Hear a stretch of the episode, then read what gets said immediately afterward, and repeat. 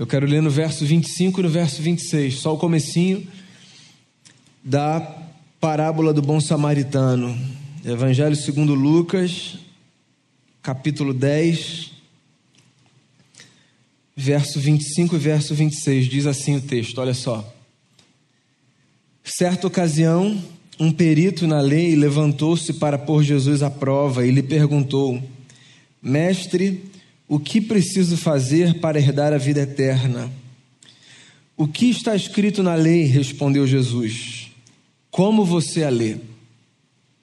O que está escrito na lei? Como você a lê? A gente começou esse culto falando sobre essa data importante para a nossa história, para a nossa trajetória, 31 de outubro, dia do aniversário da Reforma Protestante. A reforma que a gente aprende na escola, quando a gente está em algum lugar lá atrás, no que hoje a gente chama de ensino fundamental 2 ou no ensino médio, já não sei mais. Em que período, em que série a gente aprendeu sobre reforma. Mas você deve se lembrar de algumas aulas de história nas quais você ouviu falar sobre esse movimento religioso que de alguma forma inaugurou um novo capítulo na trajetória da igreja. O dia 31 de outubro de 1517 foi um marco na nossa trajetória, um marco simbólico, é verdade, porque a reforma protestante é um movimento muito maior do que um acontecimento de um dia que, hipoteticamente, um monge agostiniano afixou 95 teses na porta de uma catedral na cidade de Wittenberg, na Alemanha. A reforma, ela foi e continua sendo um movimento que, de alguma maneira, propôs um novo rumo para a história da igreja. E já que hoje é dia 31 de outubro, aniversário da Reforma Protestante, eu queria ler esse texto e oferecer aqui o meu tributo à reforma, porque eu acho que quando a gente fala da Reforma Protestante, na verdade, eu acho que quando a gente fala sobre qualquer capítulo da nossa história, da nossa história enquanto igreja local, da nossa história enquanto movimento religioso, da nossa história familiar, da nossa história pessoal, quando a gente olha para trás e fala sobre qualquer capítulo, a gente sempre tem a possibilidade de rever a história, de pensar e de ver de que forma a gente pode ganhar com aquilo que foi feito, com aquilo que foi proposto, com os nossos acertos e com os nossos erros, para que o nosso presente seja acertado e para que o nosso futuro seja abençoado. E eu acho que esse texto aqui é um texto que tem muito a ver com o espírito da reforma. Esse texto é um texto que, como eu disse, introduz uma das histórias mais conhecidas que Jesus já contou. A parábola do bom samaritano. A história é tão conhecida que, mesmo entre não cristãos, muita gente, para não dizer todo mundo, muita gente sabe que essa expressão do bom samaritano nos remete a esse gesto caridoso de nos dedicarmos ao próximo, oferecendo cuidado, solidariedade. Então você tem hospital, você tem abrigo, você tem uma série de instituições batizadas exatamente com esse nome, o Bom Samaritano. E esse nome nasce nesse contexto de uma pergunta muito capciosa, diga-se de passagem, que certa vez um mestre da lei fez a Jesus: Mestre, o que eu preciso fazer para herdar a vida eterna? A pergunta foi feita, e o texto deixa isso muito claro, com o intuito de colocar Jesus à prova. O interlocutor de Jesus, de alguma maneira, achou que com aquela pergunta colocaria Jesus numa espécie de saia justa. O que eu preciso fazer para herdar a vida eterna? E sempre que eu passo por esse texto aqui, nas nossas celebrações, eu faço questão de dizer que, por mais que a pergunta tenha sido capciosa no seu intento, ela é, na verdade, uma pergunta fundamental que eu acho que todo mundo já se fez, muito mais do que uma vez apenas na vida. Porque a pergunta, o que eu preciso fazer para ganhar a vida eterna, é uma outra forma da gente se perguntar como a vida pode ser melhor. Você já se fez essa pergunta, certo? Todo mundo se faz essa pergunta. De tempos em tempos, às vezes, numa rotina quase que semanal, diária, dependendo do período da vida que a gente estiver atravessando, como a vida pode ser melhor? O que, que eu posso fazer no meu trabalho, o que eu posso fazer no meu casamento, o que eu posso fazer na minha relação com os meus amigos, com os meus filhos, como eu posso servir na igreja ou em qualquer instituição, como eu posso me propor na sociedade para que a vida seja melhor. Todo mundo quer viver uma vida melhor. Isso não tem a ver apenas com tentar desfrutar de elementos materiais que nos possibilitem viver melhor. Passa por aí também. Mas tem a ver com muitas outras coisas. Tem muita gente com muita coisa, mas muito vazia. Tem muita gente com família estruturada, com emprego bacana, mas que não encontra sentido na vida. A pergunta sobre a vida eterna, no contexto de Jesus, não tem a ver com descobrir o caminho do céu. A pergunta sobre vida eterna, no contexto de Jesus, tem a ver com transformar essa realidade numa espécie de experiência celeste. Como a vida pode ser melhor? perguntou o camarada para Jesus. Como eram dois homens da lei conversando, Jesus responde com uma outra pergunta: O que está escrito na lei? Hoje de manhã, por sinal, a gente conversou exatamente sobre o texto para o qual essa conversa aponta, um texto de Deuteronômio. O homem responde a Jesus, então, dizendo: O que está escrito na lei é ame a Deus sobre todas as coisas, com todo o seu coração, com toda a sua alma, com todo o seu entendimento. Ame a Deus e ame o seu próximo como a si mesmo. Essa pergunta, com essa resposta, ela dá origem à parábola do bom samaritano. Como a minha vida pode fazer mais sentido? Ame a Deus e ame o seu próximo. Essa é a história, ou pelo menos o esqueleto. O que muitas vezes a gente não percebe, aqui nas entrelinhas do texto, é que de alguma forma Jesus nos ensina a perceber uma dinâmica da vida que muitas vezes, não me pergunte a razão, está oculta aos nossos olhos. A dinâmica que nos leva a perceber a diferença entre as coisas e a leitura que a gente faz das coisas. Olha só, eu vou ler de novo o texto, já que ele é curtinho. Lucas, o evangelista, diz assim: certa ocasião, um perito na lei levantou-se para pôr Jesus à prova. Ele perguntou: Mestre, o que preciso fazer para herdar a vida eterna? E Jesus ouviu desse homem a seguinte resposta: Ame o Senhor, o seu Deus, de todo o coração, de toda a alma, de toda a força e de todo o seu entendimento, e o próximo a si mesmo. Mas antes de responder, Jesus fez a ele duas perguntas fundamentais: O que está escrito na lei e como você lê? Eu não sei se você já passou por algumas conversas com cristãos, leitores da Bíblia, devotos do livro sagrado gente que tem o máximo respeito pelo texto e que, ao conversar com essas pessoas e ao perguntar a essas pessoas, por exemplo, a sua opinião sobre temas do livro sagrado, ouviu respostas do tipo: ora, é muito simples, a Bíblia diz isso e ponto. É o que a Bíblia diz. Eu não sei qual é a sua dúvida, eu não sei porque está difícil para você entender. Isso é o que a Bíblia diz e ponto. É possível que você já tenha sido a pessoa que disse isso a outros. Eu já disse isso diversas vezes a outros. É tão simples, a Bíblia diz isso. E aí, ao invés de oferecer o, o que está escrito no texto, eu ofereço a minha interpretação do texto. Como se a minha interpretação do texto e o que está escrito no texto fossem a mesma coisa. E pode parecer uma conversa aqui meio superficial, periférica, sem sentido, mas na verdade Perceber a diferença entre essas duas coisas está no cerne da trajetória para a gente viver com sabedoria. Sabe por quê? Porque existe uma diferença clara entre o que as coisas são e a percepção que a gente tem de como as coisas são. É muito interessante que Jesus pergunta para esse homem o que está escrito no texto e como você lê. Porque a verdade, irmãos e irmãs, é que por mais que nós estejamos diante de um mesmo texto, e agora eu posso falar do texto das Escrituras ou de qualquer outro texto, a verdade é que as nossas percepções acerca de um mesmo fato, de uma mesma coisa ou de um mesmo texto podem ser profundamente diferentes, dependendo do lugar a partir do qual a gente enxerga aquilo sobre o que a gente fala. Você entende do que eu estou falando? É possível que você já tenha tido conversas com pessoas que assistiram o mesmo filme que você, às vezes na mesma hora, na mesma sessão, na poltrona do lado. Que leram o mesmo livro que você. Que experimentaram a mesma comida que você experimentou.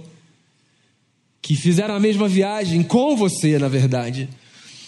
E na hora de descreverem essas experiências, vocês se deram conta de que de alguma forma parecia até que vocês estavam falando de coisas radicalmente distintas. Já viveu uma experiência dessa natureza? De você estar com alguém falando sobre a mesma coisa, mas com percepções completamente distintas entre si? Por que isso acontece? Porque o lugar de onde a gente olha as coisas influencia necessariamente a forma como a gente vê as coisas. De modo que a pergunta que Jesus faz, dividida em duas, é uma pergunta muito interessante. E ela funciona como uma espécie de receita para a vida. E eu estou lendo isso nesse dia de aniversário da reforma protestante, porque a reforma protestante tem no seu espírito exatamente esse DNA. O direito que nós temos a oferecermos ao mundo leituras diferentes das leituras hegemônicas. O direito que nós temos de percebermos as coisas a partir de outra perspectiva o direito que nós temos de oferecer ao mundo vozes distintas. A reforma protestante, no seu espírito, nos dá a graça de celebrarmos a beleza de um mundo polifônico. Eu acho isso interessante porque geralmente quando a gente fala sobre reforma protestante, a gente fala sobre os cinco solas da reforma. A leitura que a gente faz da reforma protestante ela é muito marcada pela contribuição que a reforma nos dá acerca da perspectiva da salvação, porque essa era uma grande questão nos dias dos reformadores. Só uma recapitulação aqui de história pra, de, da igreja para você, ou uma informação nova se você desconhece, não é uma obrigação sua. Dentro da perspectiva protestante, o que acontecia é, a gente fazendo uma leitura agora olhando para trás, que a igreja vivia, num certo sentido, um período que os historiadores chamam de período de trevas. Havia essa espécie de sombra na história da igreja, uma relação muito distorcida com a Bíblia. O povo não tinha acesso ao livro, essa facilidade que a gente tem de ler o texto, de carregar hoje, inclusive, versões, muitas, no texto, na Bíblia, que a gente carrega no nosso celular. Isso tudo estava muito distante da realidade do povo. A Bíblia só existia num idioma, no latim. O clero lia a Bíblia, os doutos liam exemplares da Bíblia, cópias que ficavam nas bibliotecas das universidades. O povo estava distante da palavra, ninguém podia ler por si. Tinha sempre uma mediação. Então, se eu quisesse conhecer o texto, eu precisaria da interpretação de outros sobre o texto. Bem, fazendo uma representação aqui que faz mais jus à dinâmica da estrutura, se você quisesse entender o texto, você precisaria da minha mediação do texto. E olha, você pode até confiar em mim, eu espero que você confie, eu sou um cara bacana, pode acreditar. Mas é bom ou não é a gente ter autonomia de fazer a leitura que é nossa? A gente poder enxergar com os nossos próprios olhos, a gente poder amadurecer e crescer, e enxergar perspectivas e nuances diferentes eu não estou levando ao extremo de dizer que a Bíblia pode dizer qualquer coisa para qualquer pessoa. O que eu estou dizendo é que o lugar a partir do qual você enxerga o texto pode fazer com que aos seus olhos saltem algumas coisas que naquele momento não saltam aos meus. Eu não sei se você num retiro, numa dinâmica de culto familiar, lendo a Bíblia com alguém, já passou pela experiência de ler um mesmo texto depois partilhar o que saltava aos seus olhos. E aí a gente lê, por exemplo, um mesmo salmo. E a gente resolve compartilhar o que Deus falou ao nosso coração a partir daquele texto. E você já deve ter percebido que nenhuma leitura é igual a outra nessas dinâmicas. Porque o mundo funciona, num certo sentido, para a gente, como uma espécie de gestalt. Essa dinâmica de figura e fundo, há coisas que ficam grandes diante dos nossos olhos. Tem a ver com o momento que a gente está vivendo. Tem a ver com os temas que são mais interessantes para a gente. Há coisas que ficam distantes da gente, a gente não percebe. Alguma música que você cantou hoje marcou você mais do que outras. É natural que seja assim. Você lê um texto, O texto que eu li, é possível que ao escutar o texto, alguma palavra tenha capturado o seu coração, o texto da leitura, da abertura. E curiosamente, a palavra que capturou o seu coração pode ser radicalmente diferente da palavra que capturou o coração da pessoa que está do seu lado, porque essa, essa é a experiência que a gente tem com o mundo, o lugar de onde a gente fala e o lugar de onde a gente percebe muda muito as coisas. Por exemplo, se você nasceu numa família profundamente privilegiada, se você nunca teve de se preocupar com o que você ia comer, se você ia comer, se haveria dinheiro na conta, se você conseguiria comprar as roupas para se vestir ou para dar aos seus para que eles pudessem se vestir. Se o seu contexto é esse, é bem possível que os seus questionamentos acerca de Deus tenham sido uns diferentes, por exemplo, dos questionamentos daqueles e daquelas que viveram numa situação radicalmente diferente da sua. Quem é Deus para você que vive num contexto de privilégio? Será que ele é na sua perspectiva, não no fato real do que ele é, na sua perspectiva? Essa é a diferença. Será que ele é o mesmo na sua perspectiva do que a figura do eterno é para aquele que viveu num contexto de muita privação, de muita luta, tendo que matar desde a sua terra infância um leão por dia. O lugar de onde a gente fala, o lugar a partir do qual a gente percebe, influencia muito a maneira como a gente lê as coisas. Pois é. E a reforma protestante nos lembra exatamente disso. Um dia, em algum momento, um monge agostiniano lendo um texto, o texto que a gente lê hoje no começo da celebração, ousou oferecer uma perspectiva diferente da perspectiva do seu tempo. Pagou um preço por isso. A ideia da reforma era de fato reformar a igreja, houve uma ruptura. Aquilo não se sustentou, o que é muito interessante, porque é muito difícil a gente viver convivendo com o dissonante. Esquece a história da igreja e o grande mundo, pensa nas suas relações. Quantas vezes você pensou em desistir, em abandonar disse para si mesmo: Eu acho que não vai dar por conta de opiniões divergentes. Em quantos momentos, quando a corda era esticada, porque vocês não estavam caminhando de acordo, você pensou: Eu acho que é melhor, é muito cansativo, deixa para lá. Acho que é melhor cada um seguir o seu caminho.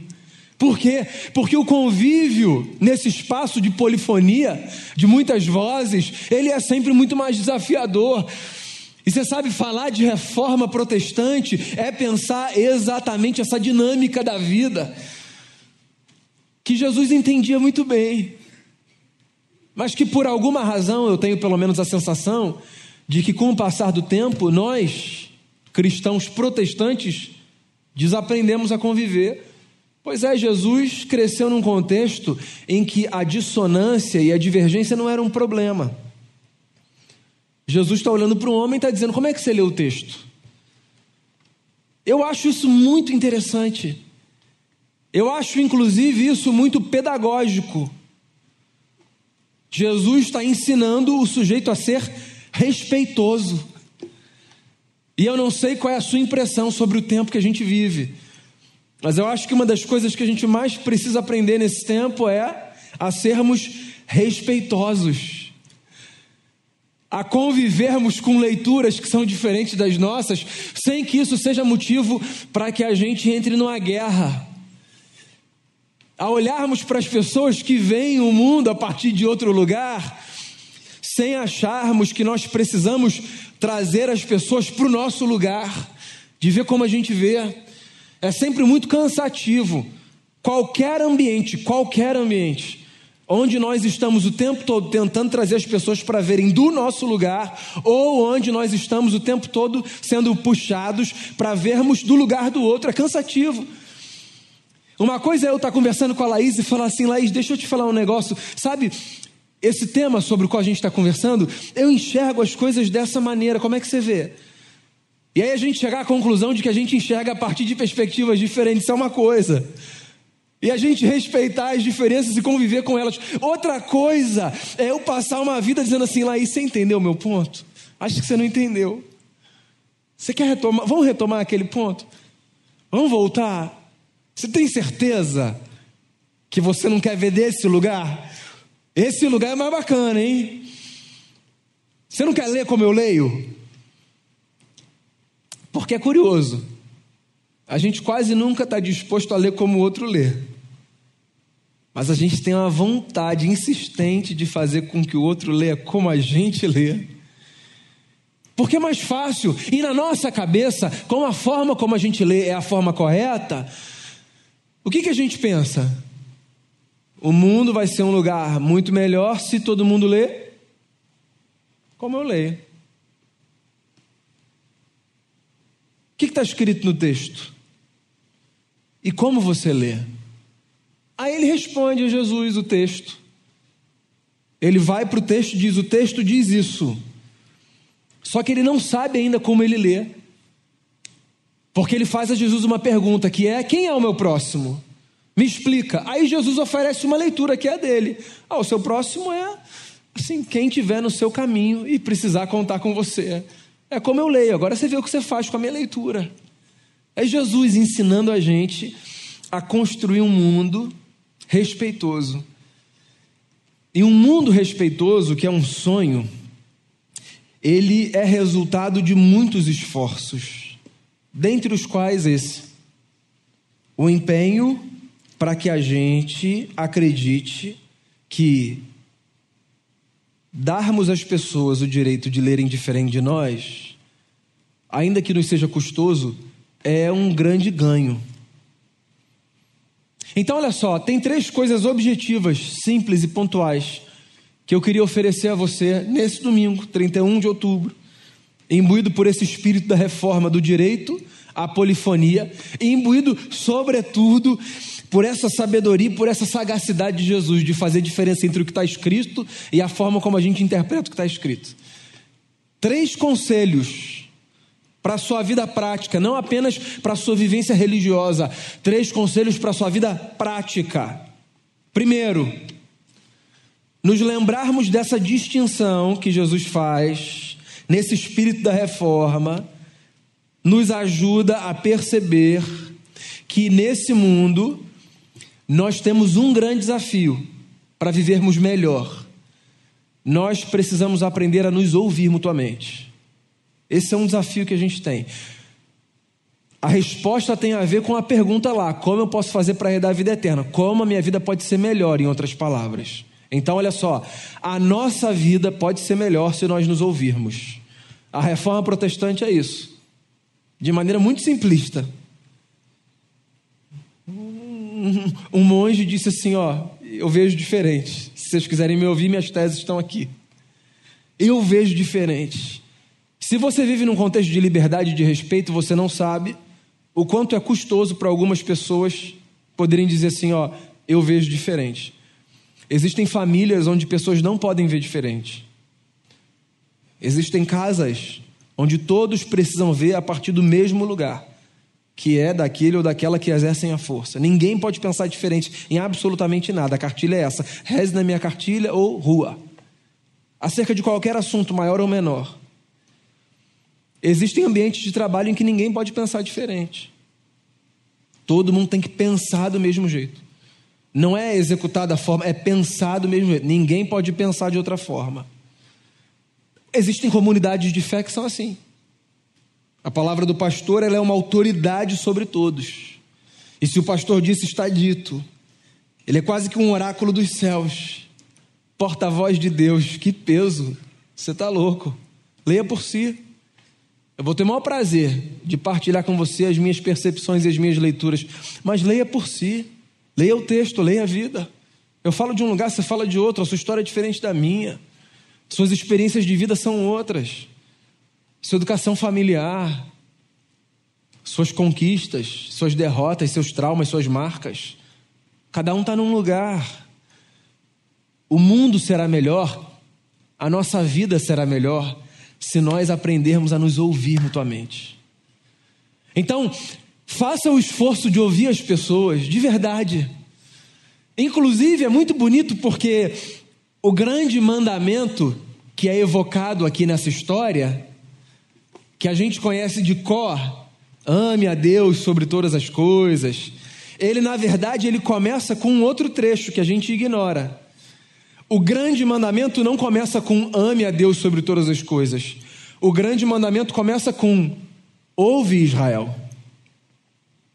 O Senhor nosso Deus é o único Senhor. Ouve Israel. O grande mandamento começa com uma conclamação à escuta. Então, se você deseja viver melhor, não apenas demande que os outros escutem você, escute os outros. Quando alguém parar para falar com você, escute. Quando quem vive com você precisar da sua atenção, escute.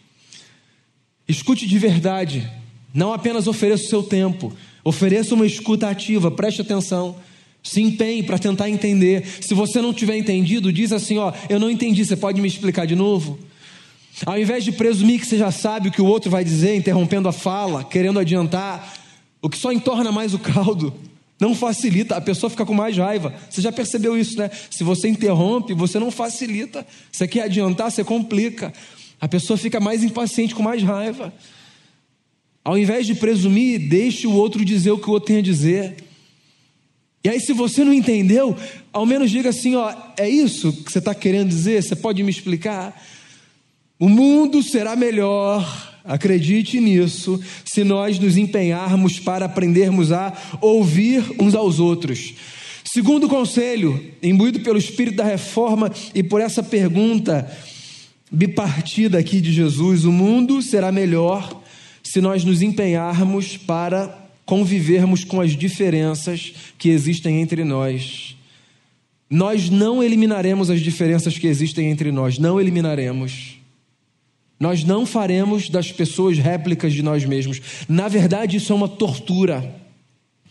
Fazermos das pessoas réplicas de nós mesmos é uma tortura. E quem tenta fazer consciente ou inconscientemente, ou inconscientemente do outro uma réplica de si não se dá conta disso. Mas quem está debaixo dessa mão de ferro sabe o peso que é viver para ser uma uma réplica de alguém ou um depositório das expectativas dos outros. Então a gente precisa se empenhar, se empenhar para que a gente aprenda a conviver com as diferenças. As diferenças não precisam ser é, esse esse lugar de distanciamento. Eu não preciso olhar para alguém que pensa religiosamente diferente de mim e dizer: olha, infelizmente não dá para conviver com você. Por quê? Ah, porque a sua religião é outra, não dá. Não preciso. Eu não preciso olhar para uma pessoa que torce para um outro time e dizer assim: não dá para conviver com você, meu amigo. Eu sou Flamengo, você é Vasco. Não dá. Não preciso, eu não preciso. Eu não preciso me afastar das pessoas que pensam politicamente diferente de mim, porque elas pensam politicamente diferente de mim e não preciso. E eu tenho batido muito nessa tecla, sabe? Em alguns domingos, porque eu acho que esse é um tema importante para a gente. Importante. As nossas diferenças viraram uma espécie de obstáculo intransponível. E a gente evolui quando a gente não convive bem com as diferenças. A gente evolui. Porque o contrário é verdadeiro. Se eu olho para você que é diferente de mim em muitos aspectos, e eu me disponho a caminhar da forma que eu tiver que caminhar com você, eu tenho a possibilidade de crescer, porque eu não tenho em mim toda a sabedoria que eu preciso para viver, nem você em você.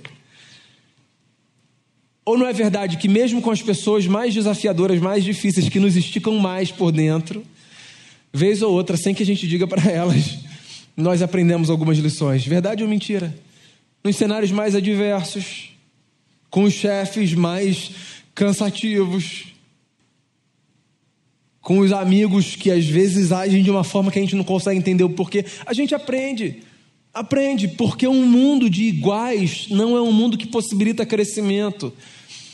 A gente cresce assim, olhando, sabendo que a gente é diferente, mas que isso não é um problema. As nossas diferenças não são um problema.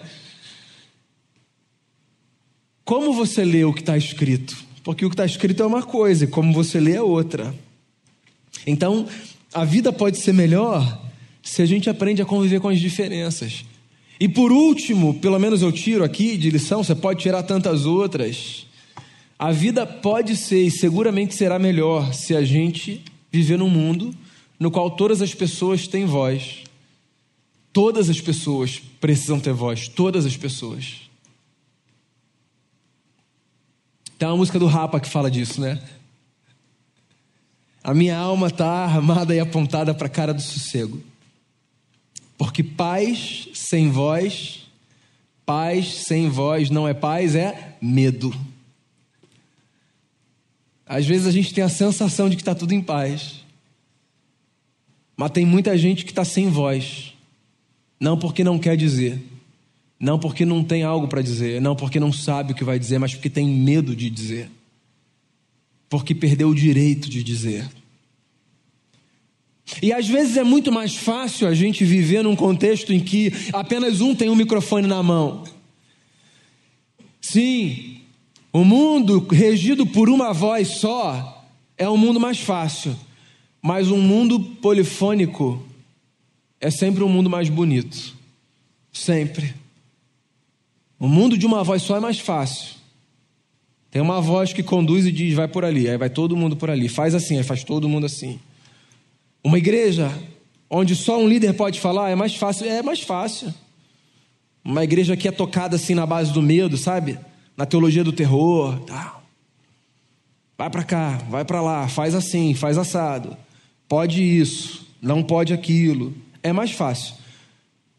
Mas ela é feia, feia. Porque a beleza na polifonia, nos muitos sons, a beleza, a beleza. A beleza na voz daqui, que é diferente da voz dali, na leitura que você faz da Bíblia, que é diferente da minha, no que salta aos seus olhos, que não necessariamente salta aos meus. E essa troca nos enriquece. E darmos às pessoas o direito de expressarem a sua voz é um exercício de tantas coisas, de cidadania, de civilidade, mas também um exercício espiritual. Pois é, dar às pessoas o direito a terem a sua própria voz a gente ensina isso às crianças em casa, a gente nem se dá conta disso, a gente faz isso em casa, sabia? Quando você está lá com os seus filhos, por exemplo, os meus filhos estão nessa idade. É, os dois têm assim um temperamento um pouco mais quieto, eles são meio tímidos, né? Então, assim, desde pequeno, quando a gente vai ler a Bíblia de noite, eu conto uma história e tal, sou eu que faço a oração, nunca eles. Daí um dia, não muito tempo atrás, o Lucas já está mais velho, eu falei assim: eu não vou orar hoje não, quem vai orar? Mas eu já estava preparado para orar, porque assim, nessa dinâmica ali só eu tinha voz. Não porque eu tinha caçado, mas porque eles não eram muito pequenos, sabe? Daí um dia o Lucas falou: Eu vou orar. Ele fez a oração dele. E isso me marcou. Foi assim: é, é, é, é pai, tá? Assim, esquece. Mas sabe por que me marcou nesse contexto aqui? Porque de alguma forma é ele experimentando essa dádiva da aquisição da voz, sabe? Ele está falando com Deus por ele. Algum outro dia o Felipe vai fazer oração. Ele é mais ressabiado, ele, ele finge que já dormiu quando eu falo quem vai orar e tal, mas ele ainda vai fazer algum dia. Mas é bacana isso, não precisa, eles não precisam, precisam que eu fale com Deus por eles. Eu falo todos os dias com Deus pela vida deles mas não como mediador deles, porque eles estão aprendendo que eles podem falar com Deus por si. E esse exemplo que eu estou dando é só simbólico das experiências todas de vida, sabe? Ter voz significa isso. Eu não preciso de mediação nas minhas relações, alguém não precisa dizer o que eu penso, eu posso dizer o que eu penso. A gente pode criar um mundo no qual as pessoas têm a possibilidade de dizerem o que elas pensam, sem que seja acendida uma fogueira para elas se elas pensarem diferente da gente. A reforma protestante nos dá esse legado de resgatarmos esse ensino antigo de Jesus, que quando conversava com o homem, teve a sabedoria de dizer: o que está escrito e como se lê. E eu queria reafirmar aqui tudo que diz respeito à soteriologia do espírito protestante, os cinco solas da reforma, tudo isso é muito importante. Só a fé, só a graça, só Jesus, só a escritura glória somente a Deus. A gente conhece a reforma, sobretudo, pelos cinco solas da reforma. Mas eu queria, nesse dia de aniversário de 504 anos da reforma protestante, assim, prestar esse tributo a esse movimento à luz do texto de Jesus e propor para você essa reflexão. O mundo pode ser melhor se a gente caminhar a partir desse espírito. Que espírito? O espírito humilde de quem descalça os pés e pisa na história que é Terra Santa, sem achar que tem em si a interpretação correta, toda a verdade e o direito de dizer aos outros como eles vão ser, como eles vão ler, como eles vão viver. O mundo vai ser muito mais bacana se a gente tiver a humildade de dizer o que o texto diz é isso. Eu leio assim. Como você lê? Leia a vida por si. Tenha o Espírito Santo de Deus como aquele que ilumina a sua consciência, tenha Cristo Jesus como seu único mediador e ajude por você e por todo mundo a construir um mundo onde as pessoas aprendem a se ouvir, onde as pessoas convivem com as diferenças e onde todo mundo tem voz. Porque às vezes pode ter a sensação de que está todo mundo em paz. Mas não se esqueça: paz sem voz é medo. Vamos fazer uma oração? Eu não vou cantar a música do Rapa no final, não, fica tranquilo. Queria só fazer uma oração com você. A gente vai cantar um louvor bonito também. Deixa eu orar com você e por você. Eu não sei pelo que você deseja orar nesse momento, o que, que você quer colocar diante de Deus em oração, mas eu acho que é muito bacana a gente poder se aproximar em oração nesse momento. Eu vou orar daqui, você ora daí. Eu não estou me propondo como seu mediador, não.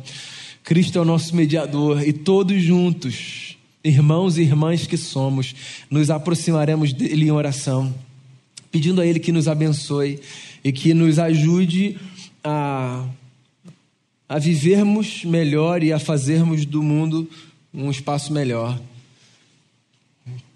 Pai, a gente está aqui e o nosso desejo é, é viver com mais sentido, com mais profundidade, com mais graça é, é termos uma vida mais leve. Esse é um desejo do coração. A gente quer viver bem. E o Senhor sabe que a gente sabe que isso tem a ver com muito mais coisa do que apenas termos materialmente aquilo de que precisamos para viver. A gente quer ter paz no coração, a gente quer viver sem ser aprisionado por medo, por angústia. A gente quer ter uma consciência leve, a gente quer viver relacionamentos saudáveis, a gente quer uma família abençoada, a gente quer superar os dilemas internos que a gente vive, que as pessoas às vezes nem sabem que existem.